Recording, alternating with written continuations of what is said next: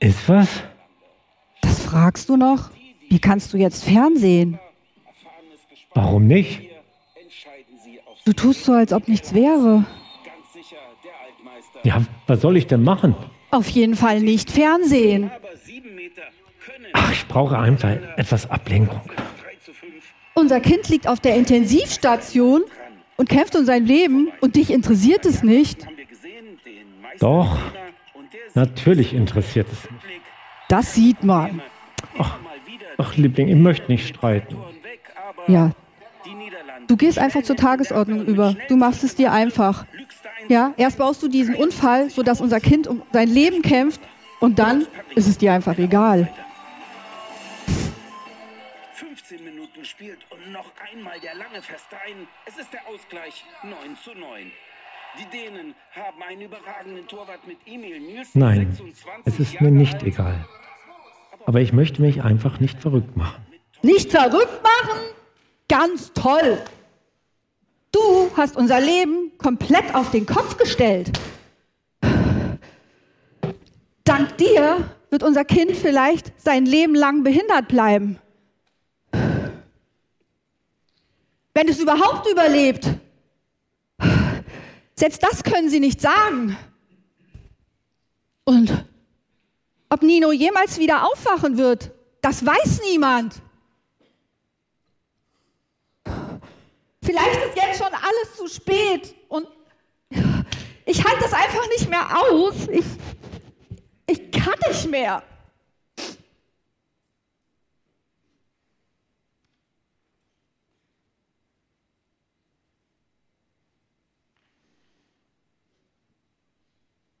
Schatz, ich verstehe doch deine Sorgen um unser Kind. Mir geht's doch genauso.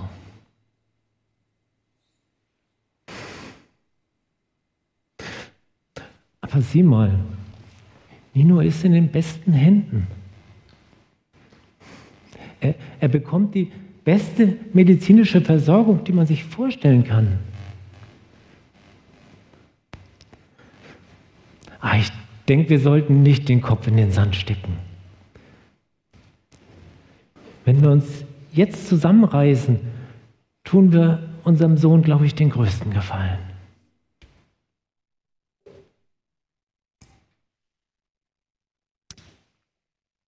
Weißt du, ich habe immer wieder diese Bilder im Kopf. Immer und immer wieder. Sie lassen sich nicht wegdrücken. Es ist wie ein Albtraum. Und Nino so leblos daliegen zu sehen, an diesen Schläuchen. Wie konnte es nur so weit kommen?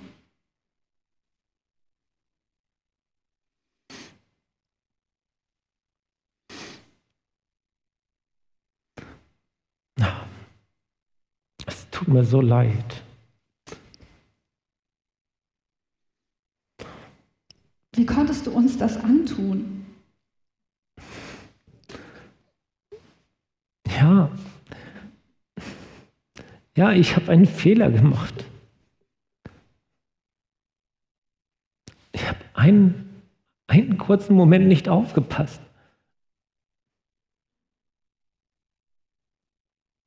Aber ich kann es nicht mehr ändern.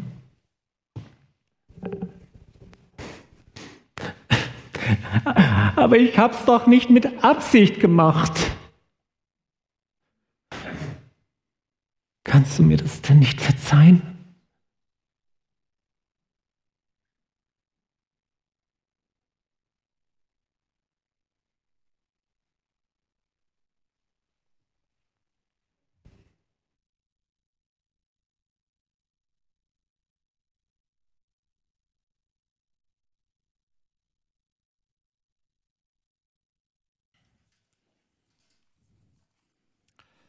Eine krasse Situation. Kannst du mir verzeihen?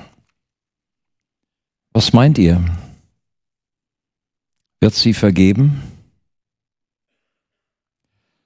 Muss sie vergeben? Muss das hier und heute passieren? Muss sie irgendwann vergeben? Was, wenn sie das ihrem Mann nie vergeben kann, weil das Kind stirbt? Weil dieser Unglücksfall vielleicht ihre Ehe crasht und sie vielleicht nie wieder Mutter sein wird?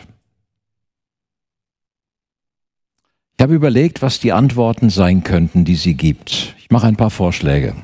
Geht mal mit mir.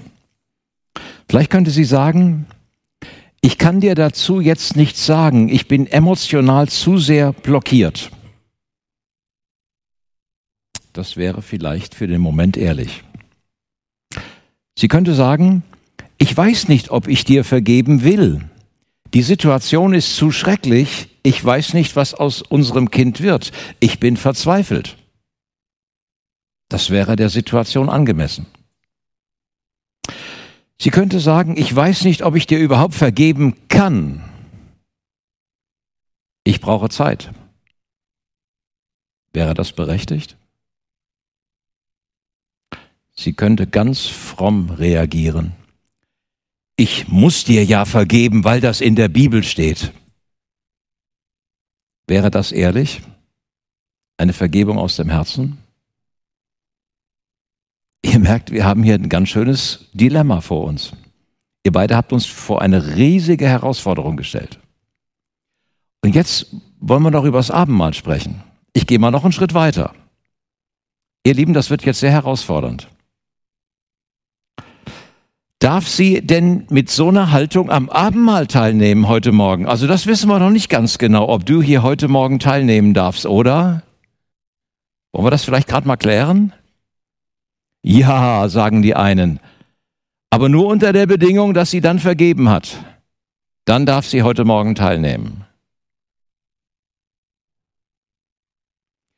Wie ist es, wenn sie noch nicht vergeben kann und verzweifelt nach einer Antwort sucht auf diese schwere Frage? Darf sie dann zu Jesus kommen und heute Morgen am Abendmahl teilnehmen? Was, wenn sie aus Pflichtbewusstsein und Tradition, weil sie in einer frommen christlichen Familie aufgewachsen ist, auf jeden Fall am Abendmahl teilnehmen muss, damit sie keinen Konflikt mit Gott kriegt? Weil in ihrem Gewissen ist klar, wenn Abendmahl ist, gehe ich hin. Jetzt hat Konfliktfelder. Was, wenn sie nicht vergeben will? Die Wunde ist zu hart. Da sagen manche, dann kann sie nicht am Abendmahl teilnehmen. Wenn sie aber vielleicht am Abendmahl teilnehme und sie spürt, was Gnade und Erbarmen Gottes ist, heute Morgen hier, weil Jesus ist im Raum, dann könnte das eine Wirkung auf ihr Herz haben und dazu beitragen, dass die Vergebung, die sie selbst bekommt, ihr Herz weich macht, um auch ihrem Mann zu vergeben. Und hoffentlich ist eine Freundin da, eine Seelsorgerin, ein nahestehender Bruder oder Schwester, und der darf mal fragen, was denkst du denn so nach zwei Monaten?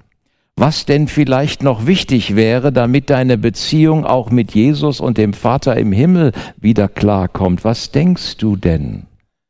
Was möglicherweise gut wäre. Was brauchst du? Ich bete für dich, sagt die Freundin, dass du eines Tages vergeben kannst, weil das täte dir gut. Ich bitte alle, die sich hier leichtfertig als Beurteiler oder Kontrolleure aufspielen wollen, über Herzen anderer zu bedenken, diese Frage lässt sich nicht theologisch klären. Natürlich haben wir eine Theologie. Hier gibt es kein richtig oder falsch. Sie lässt sich nur in einem Prozess klären, der Begleitung nötig macht und hoffentlich ist jemand da, der mit diesem Ehepaar geht, auch mit dem Mann. Wohin sollen sie denn sonst gehen in ihrer Not als zu Brüdern und Schwestern in der Gemeinde? Und wer will es ihnen denn verwehren, dass sie dann auch kommen, um am Abendmahl teilzunehmen, um möglicherweise die Nähe Jesu zu suchen und sagen, Jesus, wir müssen sehen und schmecken, wie freundlich du bist, damit du unser Herz wieder weich machen kannst. Wir suchen Hilfe bei deiner Gnade. Und ich weiß nicht, welche Antwort du gerade gegeben hast auf die Frage, darf sie denn auch am Abendmahl teilnehmen, wenn sie nicht vergeben kann oder gar vergeben will? Und deine Antwort, die du gegeben hast, spiegelt wieder, was, du ein, was für ein Verständnis von Gnade du hast, wie du Gnade siehst. Natürlich ist das klar und ich gehe davon aus, ihr seid eine Gemeinde, die Gnade lebt. Ich gehe mal davon aus. Und natürlich ist klar, Vergebung ist geboten. Sie ist die beste Botschaft, die uns Jesus in der Bibel gegeben hat. Es gibt keine Religion, die von Vergebung spricht, aber das Evangelium von Jesus ist ein Evangelium der Vergebung. Und Jesus hat kaum über ein anderes Thema mehr gesprochen als über das Thema Vergebet. Natürlich hindert mangelnde Vergebungsbereitschaft unsere Beziehung zu Menschen und auch zu Gott. Vater unser, ja, vergib uns unsere Schuld, wie auch wir vergeben unseren Schuldnern. Denn wenn du deinem Nächsten nicht vergibst, kann der Vater im Himmel dir auch nicht vergeben. Das ist schon ein krasser Satz. Dann spürst du die Vergebung, die der Vater im Himmel dir schenken möchte in deinem Herzen und die Dankbarkeit und Freude einfach nicht, weil es eine Beziehungsstörung gibt. Natürlich ist die Vergebung für den inneren Heilungsweg dieser Mama und dieses Papas eine unglaubliche Voraussetzung, denn wer vergibt, heilt sich selbst. Natürlich sagt Epheser 4,30, alle Bitterkeit, Grimm, Zorn, Groll sei ferne von euch samt aller Bosheit. Seid aber gegeneinander freundlich, barmherzig, vergebet einer dem anderen, wie Gott euch in Christus vergeben hat. Natürlich ist das alles Grundlage unseres Glaubens. Aber spürt ihr was an dieser Stelle? Ich kann keine Forderung stellen. Musst du aber vergeben. Ich bitte euch herzlich, haltet euch mit solchen Forderungen zurück. Ich rede hier nicht von billiger Gnade, sondern von der Gnade des Evangeliums von Jesus, die Gnade, die heilt, die schenkt, die auch klar und wahr ist. Und interessanterweise habe ich gestern beim Schneespaziergang einen Familienvater getroffen, der mit seinen Kindern da am Schlittenfahren war. Ja, bei uns in Eibelshausen kannst du oben vom Hang runter. Wer Peter Pfisters Reithalle kennt, der weiß ungefähr, wo ich gerade wohne. Da kannst du Schlitten fahren. Ey, kommt rüber, minus 13 Grad heute Morgen. Ey, war cool, war, war kühl, ja, cool, alles gut. Und dieser Papa da gestern im Wald, der, der, wir kamen ins Gespräch und wir entpuppten uns gegenseitig, wir kannten uns nicht als Gotteskinder. Wir waren, wir sind Christen. Und dann kam ich auf das Thema, was hast du so erlebt und Thema Vergebung. Also ihr habt mir ganz schön zu denken gegeben gestern. Ihr habt mir ganz schön zu denken gegeben gestern. Und dann sagte er, ich will dir was erzählen. Unser Sohn, drei Jahre, hat ein Problem mit dem Knie. Man guckt da rein im Hospital und jeder weiß oder der Arzt weiß, der Oberarzt, wenn da ein Geschwür drin ist, muss er das an einen Spezialisten weitergeben. Also das Kind muss in ein anderes Krankenhaus. Der Operateur macht auf, es ist ein Geschwür drin und er arbeitet selbst an diesem Geschwür. Und verpfuscht die OP. Der dreijährige Junge muss anschließend ein Jahr ins Krankenhaus. Und der Vater sagt auch heute, hat er noch psychische Probleme, einfach durch dieses Jahr, wo er von zu Hause weg war. Es sind wirklich gläubige Menschen, diese Eltern. Sie wissen, dass sie vergeben sollen, aber sie können es nicht gleich. Und dann habe ich sie gefragt, sag mir, wie lange hat es gedauert, bis ihr vergeben konntet? Er sagte, es waren neun Monate. Bis wir das konnten. Und dann sind wir zum Arzt gegangen und haben gesagt, wissen Sie, das war nicht richtig von Ihnen, was Sie gemacht haben. Und das hat uns schwer verletzt. Und Sie haben das auch falsch gemacht. Aber weil wir bewusste Gotteskinder sind, wollen wir Ihnen vergeben und wir vergeben Ihnen das jetzt auch hier. Neun Monate. Ihr Lieben, hatten Sie in diesen neun Monaten keine lebendige Beziehung zu Jesus, diese Eltern? Klar. Durften die in diesen neun Monaten nicht zum Abendmahl? Klammer auf, Sie kommen aus einer Brüdergemeinde, da wird jeden Sonntagabend mal gefeiert. Klar. Wisst ihr, was erlösen und gut ist? Dass wir das nicht beurteilen müssen. Denn der entscheidende Satz beim Abendmahl, auch heute Morgen, vielleicht wird er auch gelesen, heißt, der Mensch prüfe sich selbst. Der Mensch prüfe sich selbst. Du stehst in Verantwortung vor Jesus und vor Gott, um diese Frage zu klären. Wenn da irgendwas wäre mit irgendeinem Menschen, mit dem du nicht klar bist, der Mensch prüfe sich selbst. Und Gott sei Dank brauchen wir das dann nicht zu beurteilen, richtet nicht vor der Zeit. Paulus im Korintherbrief, an dem der Herr die Gedanken und Motive der Herzen prüfen wird. Du weißt nicht, was im Herzen eines Menschen vor sich geht, mit was er gerade kämpft, wo er seine Baustellen hat. Sei zurückhaltend, sei vorsichtig. Der Mensch prüfe sich selbst. Und wenn du was tun willst, bete für diesen Menschen. Frag mal nach, wofür kann ich beten? Brauchst du Unterstützung? Möchtest du mal reden? Sollen wir mal einen Waldspaziergang machen? Das ist gnadenvolles Umgehen miteinander. Schauen wir kurz noch in den Text. Sie hatte mir einen Text gegeben aus Epheser 2. Ich will auch darauf eingehen. Und zwar hat er zwei große Teile. Dieser Text spricht einmal davon, wie wir alle aussahen, als wir keine Gnade hatten. Denn es gab ja Momente in unserem Leben, wo wir keine Gotteskinder waren und die Gnade für uns nicht zutraf. Da schreibt Paulus, hört zu, Epheser 2, ich lese die ersten drei Verse.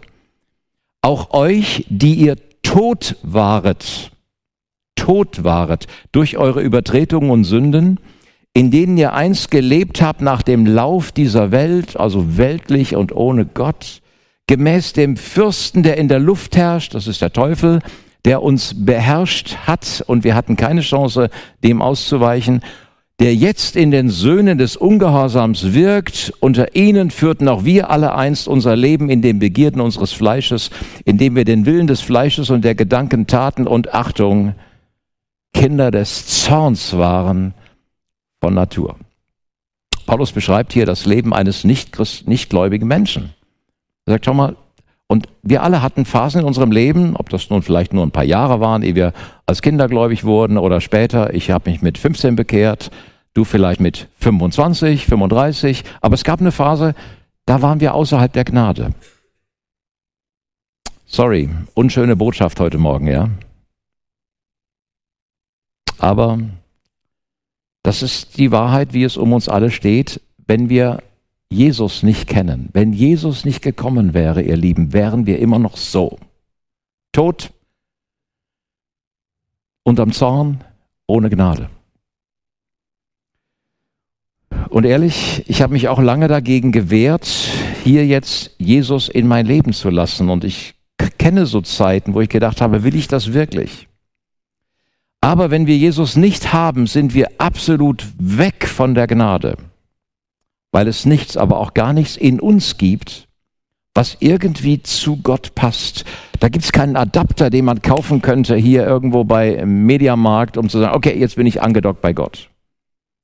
Es gibt kein Netzwerkkabel, das uns mit den himmlischen Segensquellen dann verbindet, wenn wir Jesus nicht haben. Er ist der Adapter, er ist das Netzwerkkabel, er ist der Herr, er ist der Heiland, ohne ihn keine Gnade. Denn wir haben nichts in uns, was irgendwie zum Wesen Gottes passen könnte. Und ehrlich, den Gedanken fand ich ziemlich unschön. Wie? In mir, in Günther soll auch nicht ein Fünkchen sein, was irgendwie gut wäre, dass Gott das irgendwie gebrauchen könnte, um vielleicht daraus doch noch eine schöne Blume, eine schöne Frucht oder irgendwas wachsen zu lassen. Also, sorry Gott, wenn ich mich jetzt mit anderen vergleiche, ein bisschen besser bin ich doch als die. Und Gott sagt, du bist ohne Gnade. Es gibt nichts in dir. Paulus, ich weiß, in mir, in meinem Fleisch wohnt nichts gut, nichts Gutes. Null und nichts. Wir alle stehen ohne Gnade, völlig unter dem Zorn Gottes. Ach Gott, aber ich habe doch keine Bank ausgeraubt. Klar, bei Aldi habe ich auch nicht immer die zwei Euro zurückgegeben, die mir die Kassiererin zu viel gegeben hat. Aber ey, das machen andere auch. Ich habe noch keinen Terroranschlag verübt oder Leute ermordet. Klar, im Kopf habe ich schon mal Leute erschossen, die gehen mir auf die Nerven oder durch Worte einen ziemlichen Kollateralschaden hervorgerufen, aber Gott, ich, ich habe noch keinen wirklich Bluten sehen vor mir. Ich habe noch keinen aktiven Ehebruch begangen. Klar, schon mal hinter einer Frau hergeschaut und da vielleicht nicht nur reine Gedanken gehabt, aber schadet doch niemandem, oder? Ohne Gnade. Ohne Gnade, ohne Gnade. Das ist unser Leben. Darf ich offen sagen, ich bin seit über 50 Jahren Gotteskind. Gott hatte ziemlich mit Mühe mit mir, dass er in mir das Bild von Jesus einigermaßen hineinbrachte, damit ich das in dieser Welt widerspiegeln soll. Also ich soll ja ein Mensch sein, der Jesus widerspiegelt in dieser Welt. Römer 8, 29, die er zuvor ersehen hat, hat er auserwählt, dem Ebenbild seines Sohnes gleichgestaltet zu werden. Das ist schön, ja. Da laufen alle kleine Jesus-Abbilder durch euch in Herborn herum. Und ihr seid ja nicht die einzige Gemeinde. Es Gibt ja noch andere Jesus-Abbilder, die auch noch in Herborn herumlaufen. Und das ist gut. In einer Stadt wie Herborn so viele da sind. Und ihr Lieben, ich bin seit über 50 Jahren Gotteskind und ich bin immer noch nicht fertig. Aber wisst ihr, worüber ich froh bin? Dass durch Jesus in mein Leben die Gnade voll und ganz eingezogen ist. Nicht, weil ich so gut wäre oder weil ich es schon kapiert hätte oder schon perfekt wäre. Nein. Vor drei Wochen Mitarbeitermeeting online haben uns dann unterhalten, wie wir so ein Seminar durchführen.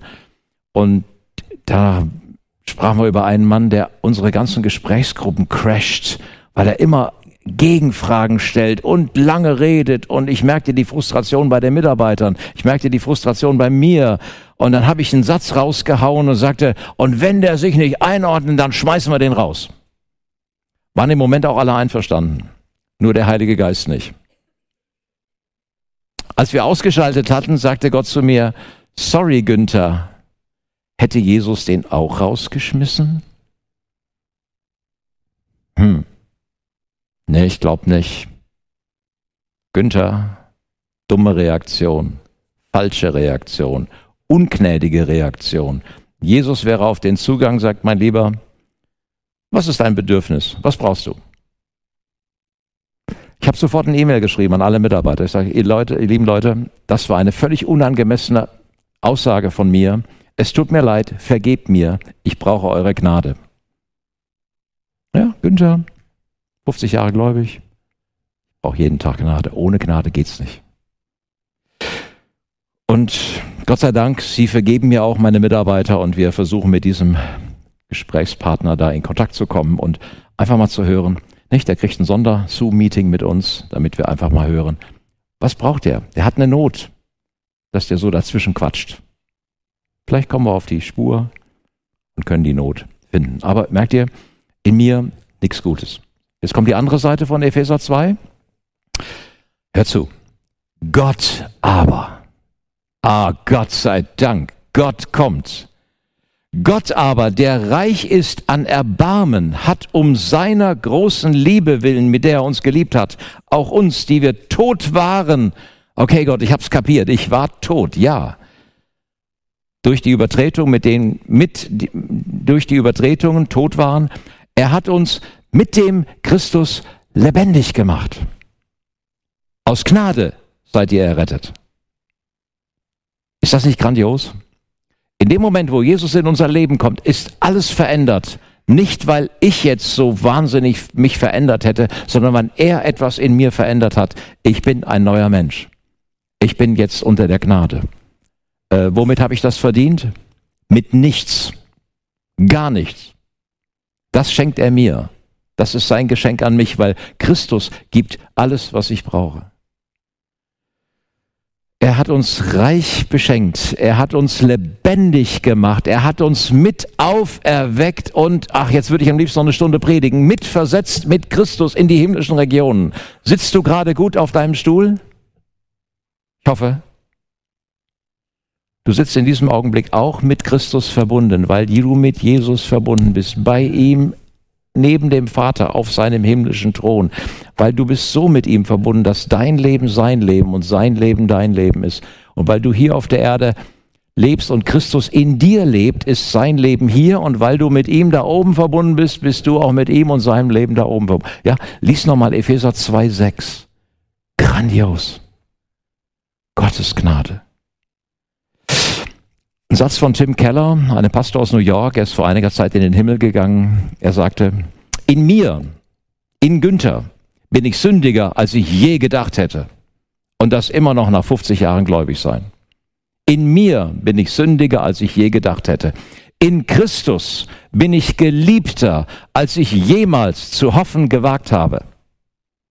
In Christus bin ich geliebter, als ich jemals zu hoffen gewagt habe. Du bist von Gott komplett geliebt, weil das in Christus so ist.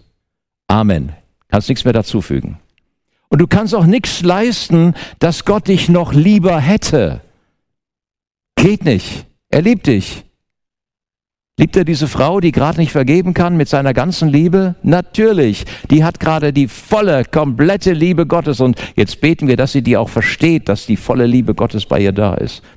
Und dann wird das Herz vielleicht irgendwann, nach drei Monaten, drei Jahren, zehn Jahren weich, um zu vergeben.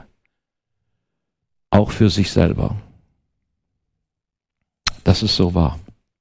Und dann kommt Jesus und sagt, ihr Lieben, Passafest, wir feiern Passa und er feiert mit seinen Jüngern das Passamahl und sagt jetzt folgenden Satz.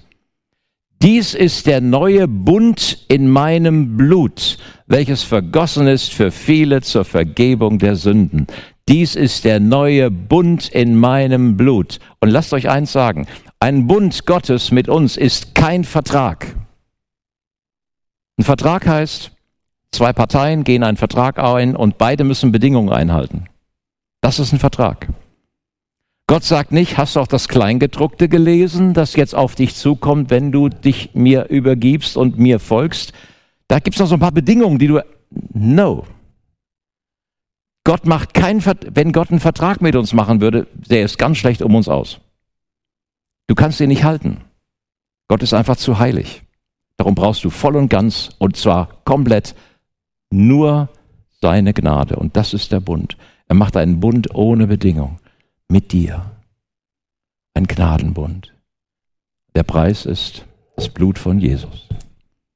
Darum feiern wir heute Morgen Abendmahl. Vergiss das nicht. Der Preis war hoch. Das Leben von Jesus. Das ist die Gnade. Kannst nichts leisten bei Gott, kannst keine monatlichen Abzahlungen machen, keine Pflichten erfüllen. Gottes Bund ist einseitig. Du musst einfach nur zustimmen. Gnade und Erbarmen. Das ist es. Und dann feiert Jesus das Passafest und dann schließt er das Abendmahl an. Ah, warte mal eben, warte mal eben, das geht nicht so. Petrus, pass mal auf, du bist raus, weil du wirst mich morgen verraten. Du nimmst heute nicht teil. Thomas, in einer Woche wirst du sagen, ich kann das nicht glauben mit der Auferstehung. Thomas, du bist heute auch raus. Du nimmst heute nicht am Abendmahl teil.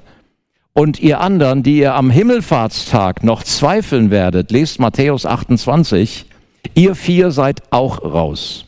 Judas ist eh schon weg, bleiben noch fünf. Alles klar, mit euch fünf feiere ich das Abendmahl. Habt ihr das so in der Bibel gelesen? Aussortiert. Die sitzen alle, Judas nicht, Judas ist schon weg, der will Jesus gerade verraten. Alle anderen elf sitzen hier noch und dürfen bleiben. Zitternd, irritiert, verwundet. Jesus sagt, ich gehe weg. Wo willst du hin, Herr? Lässt uns hier alleine, orientierungslos und feiern mit Jesus das Abendmahl. Jesus, irgendwie hast du die Gemeinderegeln nicht verstanden, oder? Kannst du nicht machen. Doch. Gnade.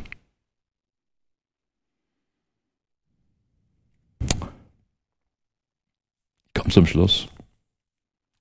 Wisst ihr, es gibt drei Dinge, die in Bezug auf so eine so ein Fehlverhalten, so eine Sünde, so eine, ein, ein Fehler geschehen können. Das erste ist, wir können handeln in so einem Fall nach Recht und Gesetz. Und ich weiß nicht, ob dieser Vater nicht am Ende wirklich auch nochmal von einem weltlichen Gericht zu, zu, zur Rechenschaft gezogen wird. Vielleicht, weil er einen schweren ähm, Fehler bei der Kreuzung gemacht hat, bei Rot über der Ampel gefahren oder irgend sowas. Dann kann es sein, dass er rechtlich noch für fahrlässige Körperverletzung angeklagt wird und vielleicht eine Strafe kriegt. Das wäre Recht und Gesetz. Barmherzigkeit, okay, wird die Frau vielleicht sagen, nach Recht und Gesetz will ich nicht mit dir vorgehen, ich werde dich nicht auch so verletzen, wie du unser Kind verletzt hast, das mache ich nicht, aber weißt du, ich gehe jetzt barmherzig mit dir um, du kriegst von mir keine Strafe, aber ich lasse dich jetzt links liegen, sei froh, dass du von mir keine Strafe kriegst, das wäre barmherzig. Gott handelt mit uns nicht nach Recht und Gesetz, er handelt nicht nach, Recht, nach Barmherzigkeit, er handelt nach Gnade. Und wisst ihr, was Gnade ist? Gnade ist, dass wir etwas bekommen, was wir nicht verdient haben. Nicht nur, dass wir nicht bekommen, was wir verdienen, wir bekommen etwas, was wir nicht verdient haben. Ewiges Leben, Beziehung mit Jesus, Heiligen Geist, Aufgabe im Leben. Boah, ich darf teilhaben an Gottes Reich in dieser Welt. Was ist das großartig? Und ihr Lieben, das wäre dann die Frage, wie, woll, wie will diese Frau jetzt mit dieser Situation umgehen? Nach Recht und Gesetz? Dann wünscht sie sich, dass ihr Mann bestraft wird. Nach Barmherzigkeit, okay, ich hau dem nicht auch irgendwas rein, sondern ja, ich lasse das einfach liegen. Oder nach Gnade. Er bekommt etwas, was er nicht verdient hat. Ich weiß nicht, wie sie reagiert. Wir können nur beten für sie, Gott bitten, dass er sie weiterführt. Ihr Lieben, wir alle brauchen Gnade, wir brauchen verzweifelt Gnade. Gnade gibt es ohne Dazutun und zwar mehr als wir ahnen und das geschieht allein durch Jesus. Das Abendmahl ist das Mal, das die Gnade heute verdeutlicht und es zeigt, wie viel Gnade Gott mit uns hat. Und wenn du zum Abendmahl gehst heute Morgen, und ich wünsche mir, dass die Frau auch kommt, dass wir dann verstehen, was Gnade wirklich ist. Ich hoffe, beide, Mann und Frau, gehen zum Abendmahl, um Vergebung zu schmecken, das uns zeigt, es ist uns vergeben und wir können lernen, anderen zu vergeben. Vergebet einer dem anderen, wie Gott euch in Christus vergeben hat. Ich wünsche auch diesem Vater, das wäre nochmal eine extra Predigt, dass er sich selber vergeben kann. Und ich wünsche beiden, dass sie auch Gott sagen, Gott, wir können dich nicht verstehen, denn morgens haben wir gebetet, dass du uns bitte beschützt und wir sind doch in diesen Unfall geraten. Gott, was hast du mit uns gemacht? Das ist nochmal eine ganz andere Ebene, aber das wäre nochmal eine dritte Predigt. Ich sage jetzt einfach mal Amen und ihr bekommt eine Aufgabe. Gehen gleich ein paar Jungs durch die Reihen und geben euch einmal die Karte vom verlorenen Sohn. Das ist die Geschichte, was hat der bekommen aus lauter Gnade? Ach, hier noch ein paar Mädchen durch die Reihen. Ich sehe gerade, die lächeln gerade so. Super. Geht schon mal durch. Komm, fangt an. Äh, alles gut. Marschiert mal durch. Ich danke euch. Der verlorene Sohn ist ein Beispiel für gnädiges Verhalten des Vaters und schaut nochmal, was bekommt er? Ihr wisst es, ein Ring, ein Gewand, Schuhe an die Füße. Er wird wieder eingesetzt in die Stellung eines Sohnes. Und die Rückseite spricht von diesem barmherzigen Vater. Und das ist unser Vater, voller Güte, voller Barmherzigkeit. Ihr bekommt dazu auch einen Zettel. Und der ist ein bisschen herausfordernd, den könnt ihr jetzt nicht beantworten, das macht ihr bitte zu Hause. Du bist ein Mensch unter der Gnade Gottes, wenn du Gotteskind bist. Ja, bist du ein Gotteskind, dann bist du ein Mensch unter der Gnade Gottes. Du kannst sie nicht verdienen, du bekommst sie ohne Leistung. Schreib deinen Namen da oben rein. Dein Nächster, der dich sehr verletzt hat, steht auch ebenfalls unter der Gnade Jesu. Er muss keine Bedingung erfüllen, dass du ihm vergibst. Schreib seinen Namen rein und entscheide du dich in einen Prozess der Vergebung zu gehen. Wem müsstest du noch vergeben? entscheide dich in diesen Prozess der Vergebung einzusteigen. Jesus ist die Versöhnung für unsere Sünden, nicht allein für die unseren, sondern auch für die der ganzen Welt. Ich bete. Lieber Herr, danke für deine unglaubliche Gnade. Wir verdienen nichts und du gibst uns alles. Hilf uns, dass wir auch denen so gnädig begegnen, die uns verletzt haben, dass wir ihnen geben, mehr als sie verdienen, Vergebung. Ich danke dir. Amen.